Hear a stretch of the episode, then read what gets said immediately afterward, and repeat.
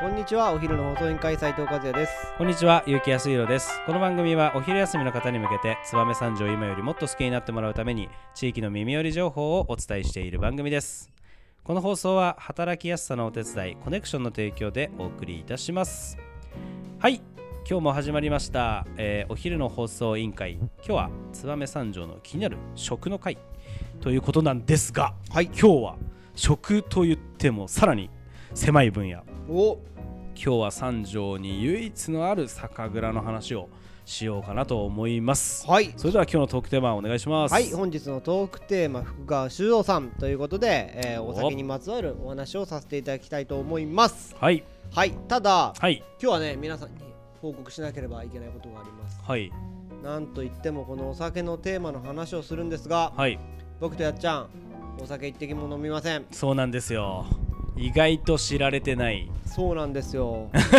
ですがちょっとこの豆知識と、はい。あのたしなむ程度にこう持っている情報がありますし特に、あの福川水道さんといえば一ノ木戸商店街にある酒蔵さんということで、そうですね。やっちゃんがしっかりと説明させていただきますので、僕は今日聞き手に回るしかないという状況になりますので、はい。ぜひよろしくお願いします。はい。はい。かしこまりました。じゃあ福川潮さんの、えーまずは、えー多分ウィキペディアから取ってきた説明を させていただきます、はい。えー福川潮さんは、えー初代小林甚兵衛えーさんという方が、えー飲んだ人が福の顔になるうまい酒を作るということで、はい。えー福顔になる酒を酒造りをしたいということで、えー創業したそうです。えー日本酒にて人を幸せにしたいという志を持ち明治30年創業、えー小林甚兵衛のこの志は2代目小林正治さん、はい。えーに、えー小林家の家訓として伝えられていると、えー現在は、え5代目当主えーまで、えー代々、えー日本酒造りの根本精神として受け継がれていますということですがちなみに和也さんは本当に何にも飲んだことがないですか？福川酒造。一滴も？一滴もないえー、あそうなんだあねのごめんなさい。はいはいはい。ほぼ酒飲めないので、はいはいはいそうだあの日ね本酒で唯一飲んだことがあるとしたら、はい。八海山はいはいはいなるほどだけかなというぐらいお酒を飲んだことがない。どなるほど。ちなみにビールはどれが何かもわかんない。なるほどね、はい。ただですね和也さんこれだけは覚えておいてください、はい。あの私もお酒飲まないじゃないですか、はい。和也さんもお酒飲まないじゃないですか、はい。こういう人の方が実は酒の味がよくわかるんですよ。なるほど。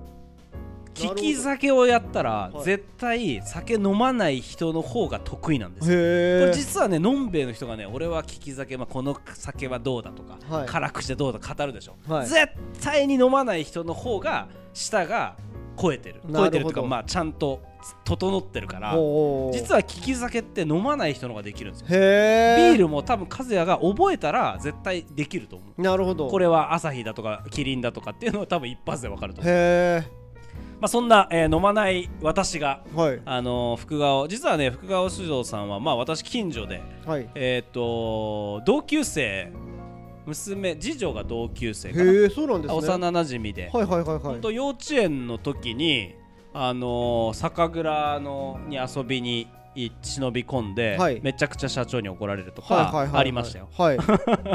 そのぐらいあのまあ近所付き合い付き合いで仲良かったやっですね。てるんですよね、そうそう。で今ねあのまあその福顔っていうまあ看板のお酒の他に有名なのはやっぱり五十嵐川はいはい五十嵐川はやっぱりねあの有名だしえっとなんかえーい去年だかあの坂上忍さんが大絶賛した、えっとねブランデーダルに入れた酒。なんか書いてありますね。バーボンダルでそうそうあのねウイスキーダル日本酒がバズったと。そうそうウウイスキーダルとかい。ブランデーダルとかバーボンダルで醸造した日本酒があってバーボンダルのやつを坂上忍さんがの、うん。飲まれてテレビで、はいはいでもこれがなんかねいろんな酒全国の酒を飲み比べる番組で、これが一番うまいって言ってくれてからもうちもううちら地元のお店は買えなくなっちゃう。あそんなに？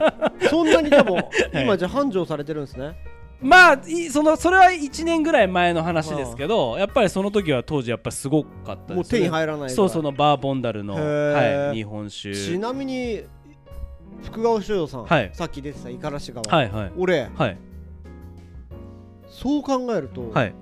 個人的にねはい。2005年からうん。今あ違う2015年からはい。2021年までで、はい。多分個人消費としては結構買ってる。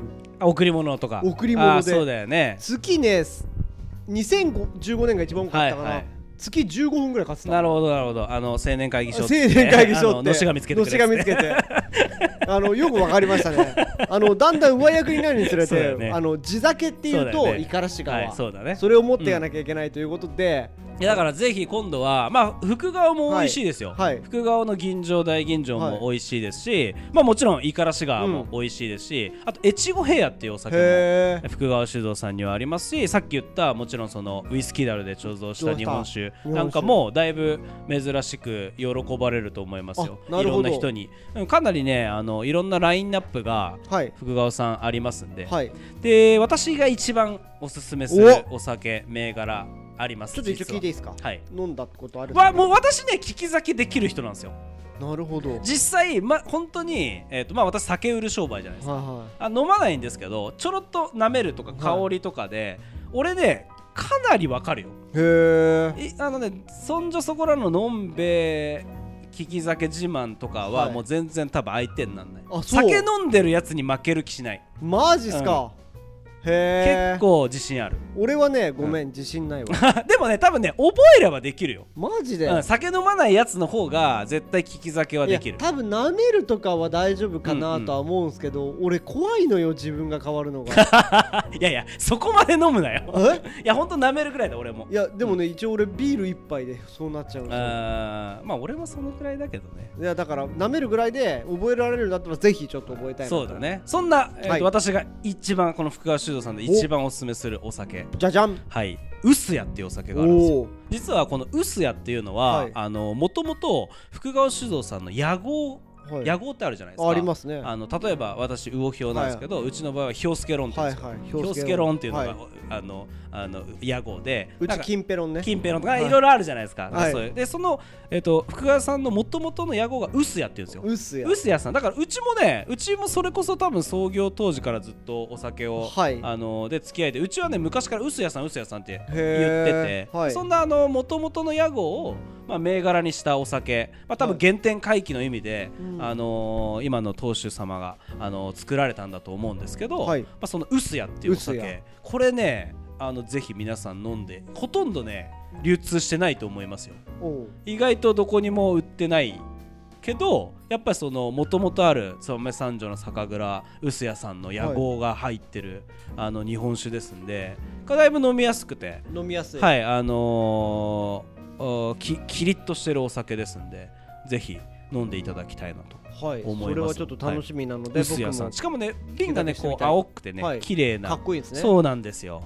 結構人にあげるにもぴったりかなという感じがいたしますんで、はい。ぜひ。ぜひ皆さんもじゃあ薄谷、そうですね。今日知ったことをはい。聞いて、ぜひあの福川酒造さんあの近くに来てもらったら足を運んでもらいたそうですね、あの一ノ木戸商店街にはいお店があって、あのー日曜日はお休みだと思うんですけど、それ以外は普通にお店でも、そうですね。あの販売はいしていて、結構ね、お店に行くと、これ言っていいのか分かんないけど、はい試飲うんうん。かなりさせてくれて、おー私結構あの外国の方とかがはい。来た時、アテンドとかはいはい。して、オープンファクトリーを、まあはい。あのアテンドすること結構あるじゃないですか。ね。そこにちょっと福川さん1個かませると、ちょっとこういろんなお酒をあのの飲ませていただいてちょっとあの福川さんなんかまあ酒の感じを感じてもらうとかなりあの旅行される方喜ぶので、日本酒、まあ、新潟の日本酒っていうのもそうだし、はい。まあ、地元の地酒飲み比べられるっていうのも結構こう人をアテンドする時なんかオープンファクトリーとオープンファクトリーの間に福川酒造を入れるとだいぶ喜ばれたりしますんで、はい。はい、日曜日以外はねやってますんでぜひ。連れて行きたいですね、うん。それではじゃあぜひ僕もじゃあ今のを聞いて連れてってみようかなと思いますので、えー本日お聞きした人たちも皆さんぜひそうですね。来てください。行ってみてくださはいい、それではそろそろお別れの時間が迫ってまいりました。今日も聞いてくれてありがとうございます。はい、お昼の放送委員会では番組への感想や質問をポッドキャストの概要欄またはツイッターお昼の放送委員会より受け付けています。番組内で紹介されますとお礼の品が届きますのでどしどしお寄せください。お待ちしてます。はい。それではまたお昼にお会いしましょう。バイバイ。バイバイ